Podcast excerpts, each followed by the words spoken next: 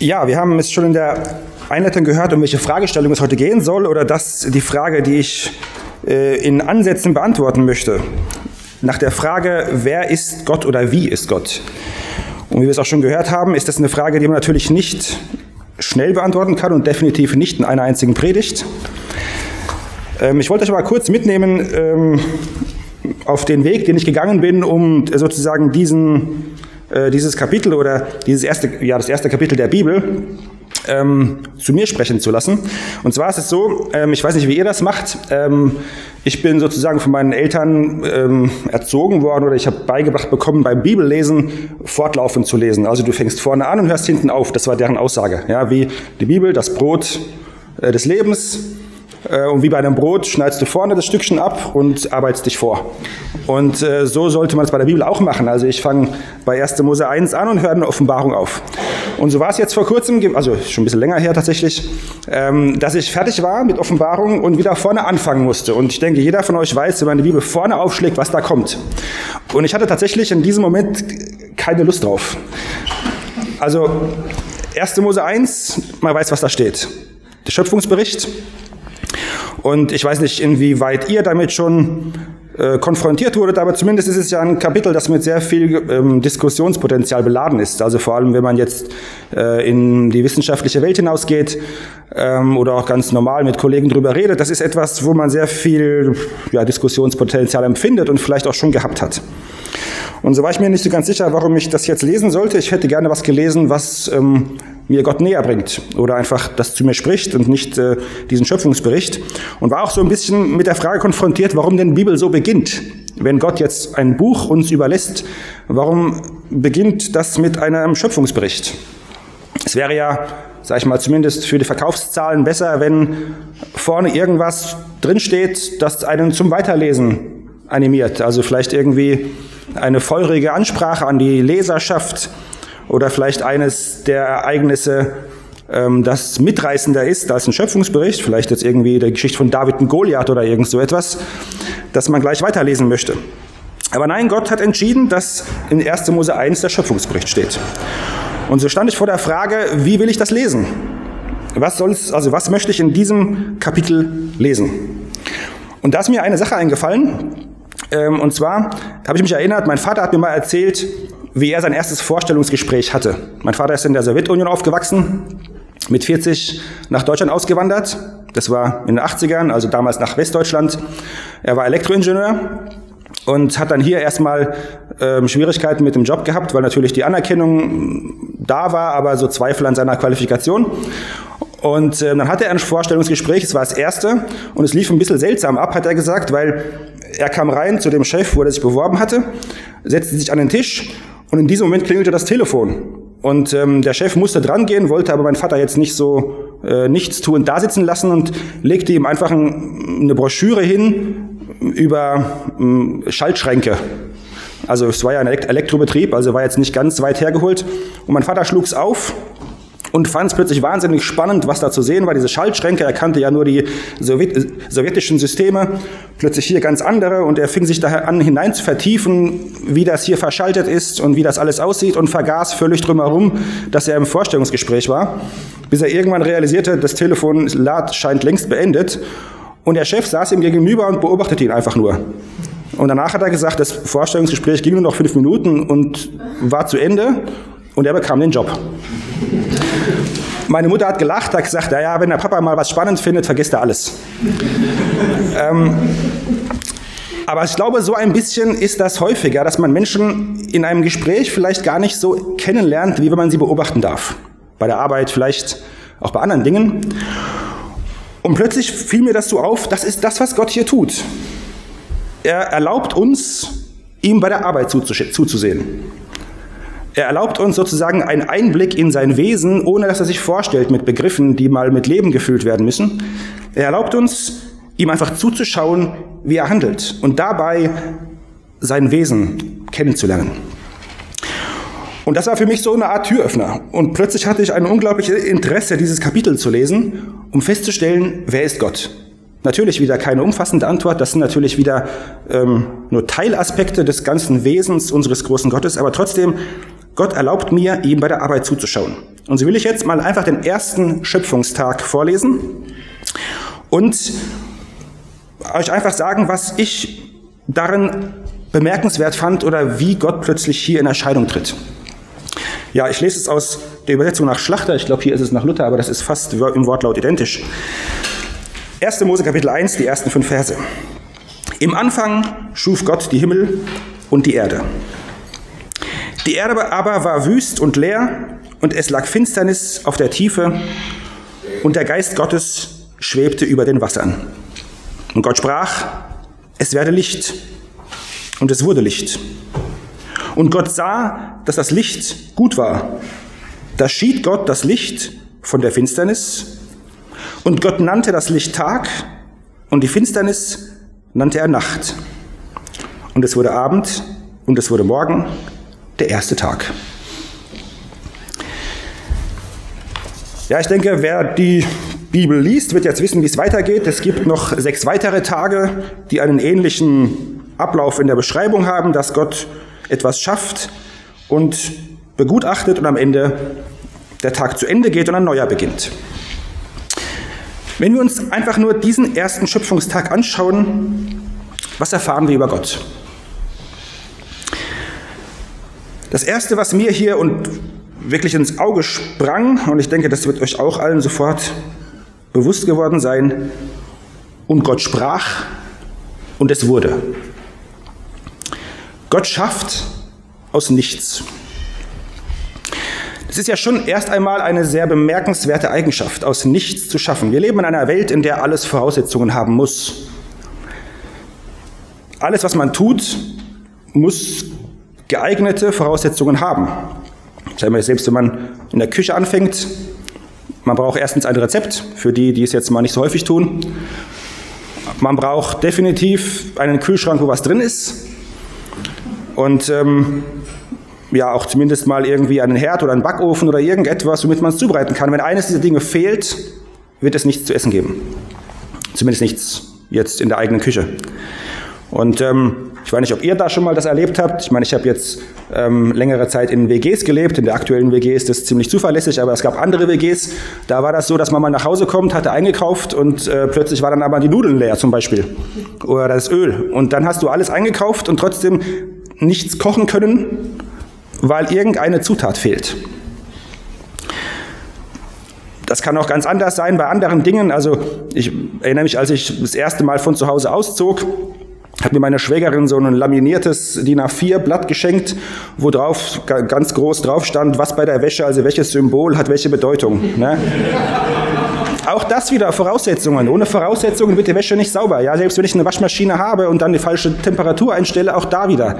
Ich stehe dann am Ende vor einem Ergebnis, das nicht mehr anwendbar ist. Wir leben in einer Welt, in der alles Voraussetzungen braucht. Und wenn man die nicht hat, kommt man zu keinem Ergebnis. Das erlebe ich immer wieder, zum Beispiel jetzt in zwei Wochen wieder, ähm, werde ich auf einen Einsatz fliegen, also auf einen medizinischen Einsatz in Afrika. Ähm, und da ist es jedes Mal so, dass Patienten kommen und ich ihnen eigentlich helfen könnte, aber es geht nicht, weil Voraussetzungen fehlen. Ich habe keinen elektrischen Strom, ich habe keinen Bohrer, ich habe keinen, ähm, keinen, keinen Anästhesisten, was auch immer. Also sag ich mal, es gibt viele Dinge, wo die als Voraussetzungen nicht da sind und plötzlich kommt man nicht zum Ergebnis. Und dann ist es auch eine sehr, sehr große Kreativität, wenn man das umgehen kann. Ne? In der Küche, wenn dann irgendjemand plötzlich ohne eine bestimmte Zutat trotzdem etwas machen kann. Ganz anders Gott. Gott schafft aus nichts. Und Gott sprach und es wurde. Und das ist bei Gott jetzt nicht eine einmalige Erscheinung. Gott legt immer wieder Wert darauf, dass er das kann. Es gibt eine Stelle im, im Propheten Hesekiel, wo dieser Prophet in einer Vision auf ein weites Feld geführt wird, wo eine Menge ähm, Gerippe liegen, also Menschenknochen. Und Gott den Hesekiel in dieser Vision fragt, glaubst du, dass das wieder lebendig werden kann? Und der Prophet Hesekiel daran zweifelt und sagt, naja, du weißt es, aber es sieht jetzt nicht nach Leben aus. Und Gott dann in dieser Vision sozusagen diese Gerippe zu einem großen Menschenheer zusammenfügt und zeigt, ich kann das. Gott kann aus nichts alles machen. Und Gott sprach und es wurde. Was heißt das für uns? Ich denke, wenn man sich diese Eigenschaft Gottes vor Augen führt, dann ist es nicht nur irgendwie eine Eigenschaft, die spannend zu beobachten ist. Also wenn ich jetzt meinen Chef beobachte und sehe, wie er vielleicht in seinen Fähigkeiten, operativen Fähigkeiten ähm, gut ist, dann ist das bewundernswert, aber ich hoffe ja, dass es mich gar nicht betrifft. Oder auch andere Dinge, die man beobachten kann und vielleicht bewundern kann, aber es betrifft uns vielleicht nicht unbedingt. Aber was heißt es, wenn Gott aus nichts alles schaffen kann? Heißt es was für dich, für mich? Und ich denke, da kommen wir ziemlich schnell zu der Erkenntnis, dass das eine unglaublich große Aussagekraft für uns hat. Gott kann aus nichts alles machen. Ich weiß nicht, inwieweit wir schon vor einem Nichts standen. Vielleicht irgendwie ansatzweise, denke ich schon, jeder, vielleicht irgendwie mal vor einer Situation oder in einer Lebenslage, in der man so gewiss vielleicht ein bisschen ins Nichts schaut, wenn man irgendwie arbeitslos ist und keine, keine Arbeit in Aussicht hat, das fühlt sich an wie nichts. Oder auch vielleicht einfach, wenn, wenn bestimmte Hoffnungen kaputt gehen und man in eine Zukunft schaut, die nach nichts aussieht. Oder auch wenn wir jetzt gehört haben von diesem ähm, Flüchtlingsthema in Nordkorea, aber auch andere Länder der Welt, wo das ja, wo Menschen vor nichts stehen. Ich denke, in diesem Moment ist es eine unglaublich große Tatsache, dass man feststellt, Gott kann aus nichts alles machen. Die ganze Schöpfung ist ohne Bauplan, ohne, ohne Voraussetzungen, ohne, ohne ähm, Baustoffe erschaffen worden. Gott schafft aus nichts. Er sprach und es wurde. Sein Wesen ist es, aus nichts alles zu machen. Das Zweite. Gottes Wesen und Gott sah. Das ist jetzt in diesem Schöpfungstag gar nicht so zentral und Gott sah, dass das Licht gut war. Es gibt aber andere Schöpfungstage, wo das mehr ins Zentrum gerückt wird, dass Gott hinschaut. Ja, und ganz zum Schluss der, der, der Schöpfung an Tag 6, also nicht ganz zum Schluss, aber am Schluss seiner Tätigkeit, ähm, da heißt es in Vers 31, und Gott sah alles, was er gemacht hatte, an, und siehe, es war sehr gut. Sagt uns das etwas über Gottes Wesen, dass Gott hinschaut? Vielleicht erst einmal nicht. Ich denke, es ist irgendwo selbstverständlich, wenn man etwas tut oder etwas ähm, sich kreativ betätigt, dass man ja hinschaut. Das ist irgendwo etwas Selbstverständliches, denke ich. Keiner wird etwas tun und dann nicht mehr hinschauen. Und trotzdem denke ich, es ist etwas, was über Gott etwas aussagt. Es ist ja, es klingt ja erst einmal so ein bisschen wie eine Qualitätskontrolle. Ja, Gott, Gott schaut, ist es auch wirklich gut und geht dann erst weiter. Es hat aber doch, denke ich, mehr Aussage in diesem kleinen Vers. Und Gott sah, Gott sah hin. Wieder ein Beispiel. Ähm, mein älterer Bruder hat in, in Straßburg studiert und hat mir mal erzählt, dass er ein sehr spannendes äh, Erlebnis hatte auf dem ähm, Marktplatz in Straßburg. Da war ein Schachgroßmeister. Ja, also jemand, der international Schach spielt. Und der hatte so im Kreis ähm, mehrere Schachbretter aufgestellt und alle, die da waren, konnten einfach gegen ihn spielen. Also es war jetzt kein, kein ähm, man konnte nichts gewinnen, es war einfach die Möglichkeit, einmal gegen einen Schachgroßmeister zu spielen.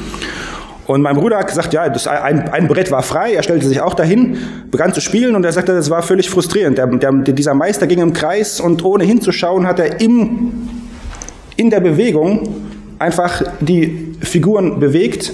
Er musste gar nicht stehen bleiben und gewann alle Partien. Es war eine richtig frustrierende Situation für ihn. Und er sagte, und dann gab es plötzlich einen Moment, wie er, das war, also er war im Spiel schon fortgeschritten und schaute so auf das Brett und war sich nicht ganz sicher, welchen Gang er jetzt tun soll.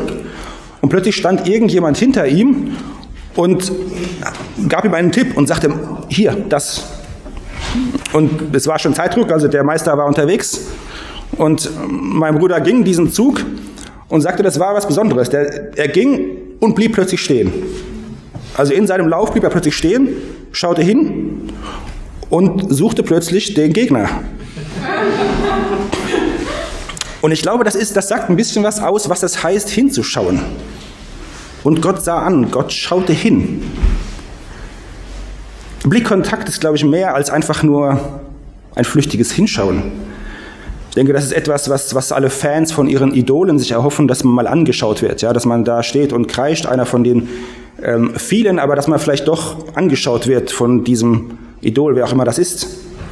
Ich, persönlich erlebe das sehr, sehr häufig, ja, wenn ich ähm, im Krankenhaus in, ins Wartezimmer komme. Alle schauen mich an und hoffen, dass ich ihn anschaue. Warum? Ist ja klar, den ich anschaue, der ist jetzt dran, dem wird hoffentlich geholfen. Ja, also sag ich mal, ähm, selbst wenn ich auf ganz, also wenn ich auf einer Station unterwegs bin, zu der, wo ich gar nicht hingehöre, also wenn es gar nicht mein Fachgebiet ist, trotzdem ein weißer Kittel und alle hoffen auf diesen Blickkontakt. Ja, ich denke, das versteht man so ein bisschen. Was heißt es, hinzuschauen? Ich denke mal, nicht hinzuschauen ist ja auch irgendwie eine Art Desinteresse, eine distanzierte Distanz. Ja, wenn dieser Meister, dieser Schachgroßmeister das ganze Spiel im Vorbeigehen spielt und gewinnt und dich keinmal angeschaut hat, das ist ja auch irgendwo eine Aussage, oder? Das ist ja irgendwie eine Art, ja, schon eine Wertschätzung, die, man, die fast schon wehtut. Gar nicht angeschaut worden zu sein. Und ich denke, wenn man das jetzt in, zum Beispiel in anderen Gottesentwürfen sich anschaut, im Islam Allah, der genau das ist, distanziert, weit weg, ohne Interesse an der Menschheit. Er hat sie geschaffen und jetzt sollen sie mal gucken. Oder wenn wir jetzt sehen, was ja oft dann die, unsere Mitmenschen tun, dass sie, sage ich mal, die Gott als die Naturgewalt definieren oder einfach die Natur. Eine kalte Gesetzmäßigkeit distanziert, ohne Beziehung zu dir und mir. Gott schaut hin.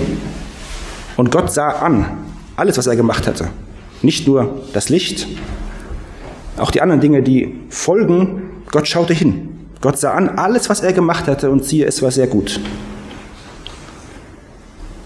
Aber auch wieder hier, was heißt das für dich und mich? Gott ist kein Schöpfer, der im Vorbeigehen schafft und weitergeht. Der woanders mehr zu tun hat, der irgendwie hier ein Schachbrett stehen hat und da eins und dann weitergeht. Gott schaut hin. Gott schaut uns an. Er sucht in gewisser Weise, das sagt er ja auch ganz klar, lasst uns Menschen machen. Ein Bild, das uns gleich sei. Gott sucht die Identifikation. Er sucht die Beziehung. Er sucht den Blickkontakt. Er stellt eine Verbindung her.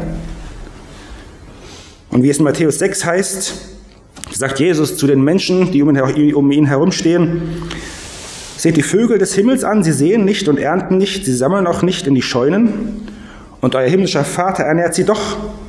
Seid ihr nicht viel mehr wert als sie? Wenn Gott das Gras des Feldes, das heute steht und morgen in den Ofen geworfen wird, so kleidet, wird er das nicht viel mehr euch tun, ihr Kleingläubigen? Gott sah an, Gott schaut hin. Gott sieht dich und mich und dieser Blick, Kontakt, den er sucht, hat eine Bedeutung, hat eine Aussage für dich und mich. Das dritte. Auch wieder eine sehr kurze Tätigkeit, Vers 5. Und Gott nannte.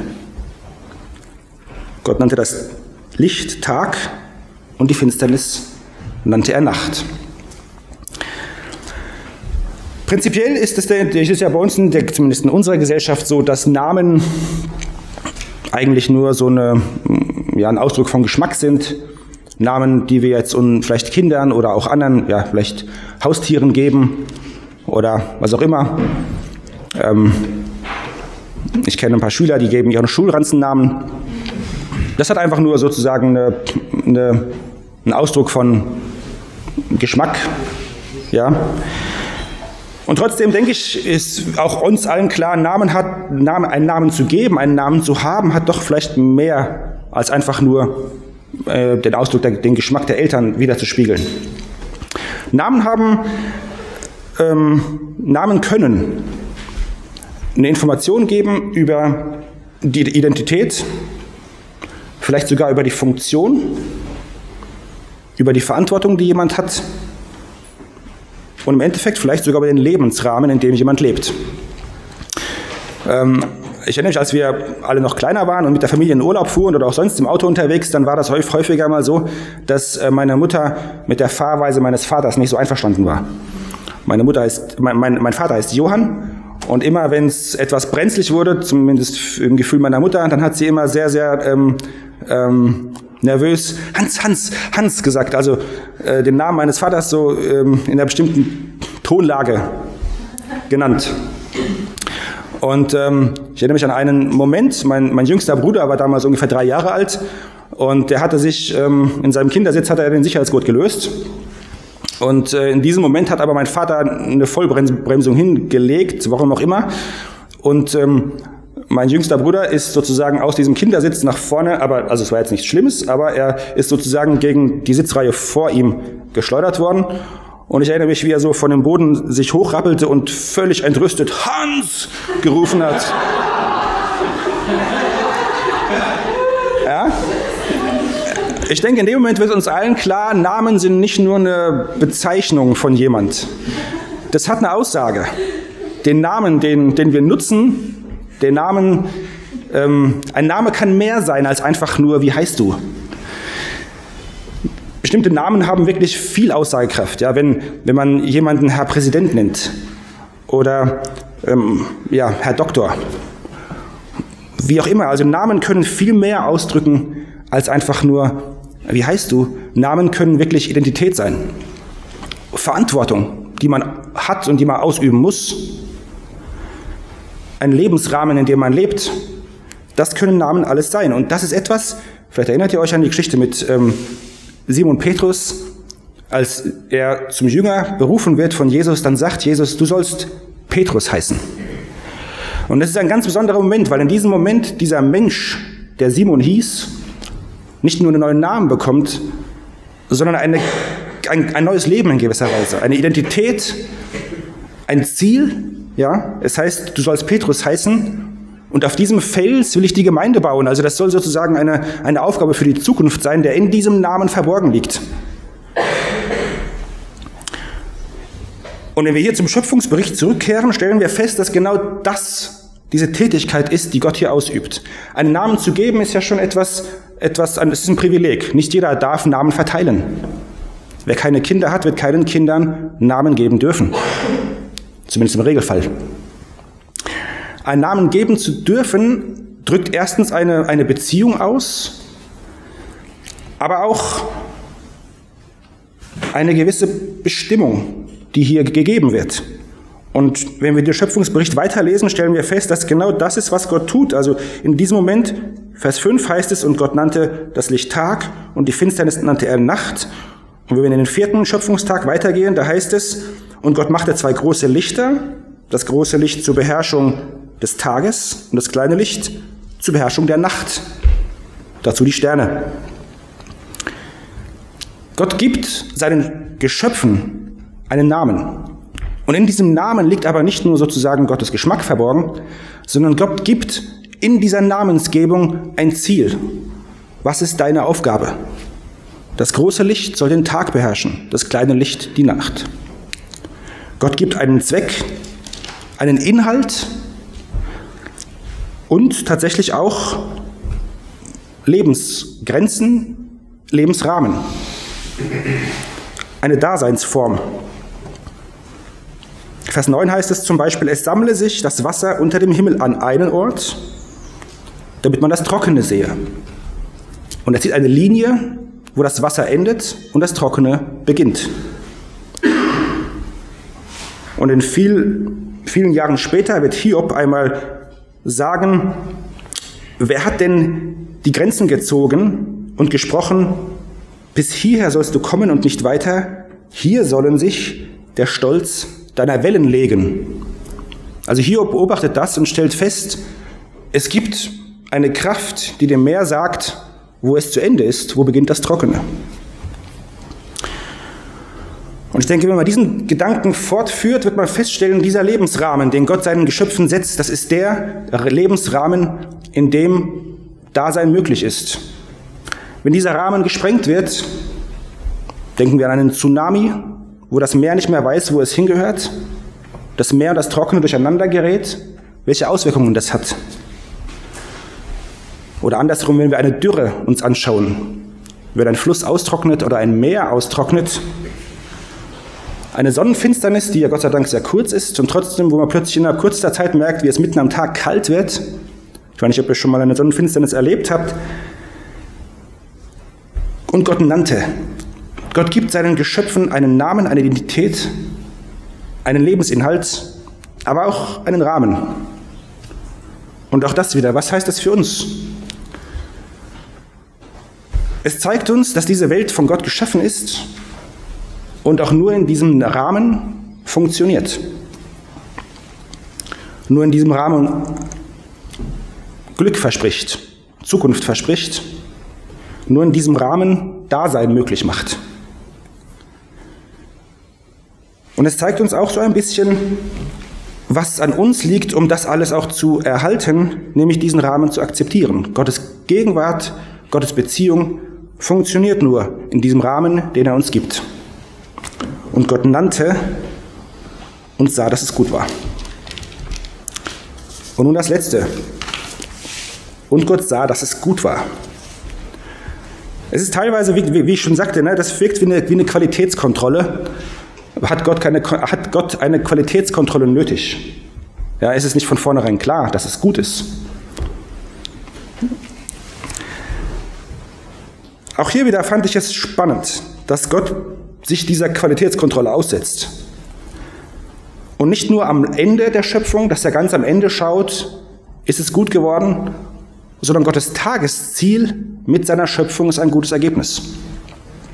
Wenn ich auf Arbeit einen Patienten nach Hause entlassen darf, dann bekommt er einen Arztbrief mit und da ist immer der letzte Satz, den man da reinschreiben muss, ist dann der, wir entlassen den Patienten in gutem Allgemeinzustand und allgemeinem Wohlbefinden. So, das ist unser Ziel. Der Patient muss in gutem Allgemeinzustand nach Hause. Das heißt aber nicht, dass unterwegs alles glatt lief. Das kann sein, dass unterwegs Komplikationen aufgetreten sind, die wir nicht erwartet haben, die besondere Maßnahmen nötig machten, unter Umständen sogar eine Verlegung vielleicht auf eine andere Station, auf die Intensivstation beispielsweise. Und trotzdem natürlich, wir haben, wie ich denke, wir alle haben für unser Leben auch das Ziel, ein gutes Ergebnis zu erreichen. Die Motivation dafür kann verschieden sein. Vielleicht wäre die Motivation für ein gutes Ergebnis, warum will ich meine Arbeit gut machen? Vielleicht einfach nur aus Karrieregründen. Ich möchte natürlich vorwärts kommen. Einfach vielleicht aus Anerkennung. Ich möchte natürlich auch in meiner Arbeit, in meinen Fähigkeiten anerkannt werden. Es kann verschiedene Gründe geben, warum man ein gutes Ergebnis erzielen möchte. Ähm, all diese Dinge sind ja für Gott nicht zutreffend. Gott braucht keine Anerkennung von irgendjemandem. Gott braucht, kann auch keine Karriere mehr machen.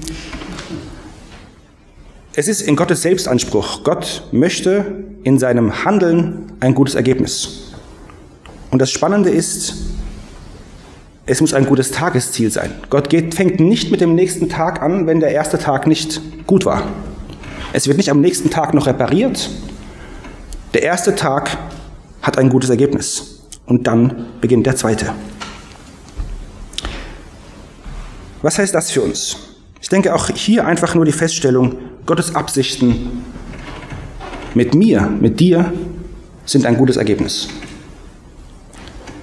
Nicht nur langfristig, nicht irgendwann. Gott hat auch gute Tagesziele. Es ist nicht so, dass Gott irgendwann an uns denkt und dann Gutes schaffen wird. Gott sieht an alles, was er gemacht hat und das war sehr gut und das ist am Ende des ersten Tages schon der Fall. Gott hat gute Absichten mit dir und mir und diese Absichten liegen in seinem Selbstanspruch. Er möchte ein guter Gott sein. Er möchte ein guter Gott für dich und für mich sein. Und das soll in uns Zuversicht und Bereitschaft wecken, unser Leben ihm zu übergeben, uns in unserem Leben auf ihn einzulassen. Mir ist abschließend, das möchte ich einmal kurz vorlesen, noch die, ein, äh, ein altes Kirchenlied eingefallen, das das vielleicht gut zusammenfasst. Das Lied lautet im ersten, in der ersten Strophe und dann im Refrain, was Jesus in die Hände nimmt, und sei es noch so klein, das muss, ich weiß es ganz bestimmt, mir auch zum Segen sein. Und die Konsequenz, der Refrain, auf Jesus vertraue ich, auf Jesus allein. Wie er es macht, ist herrlich. Lass uns, an, lass uns an die Schöpfung denken. Wie er es macht, ist herrlich. Wird's heilsam mir sein. Amen.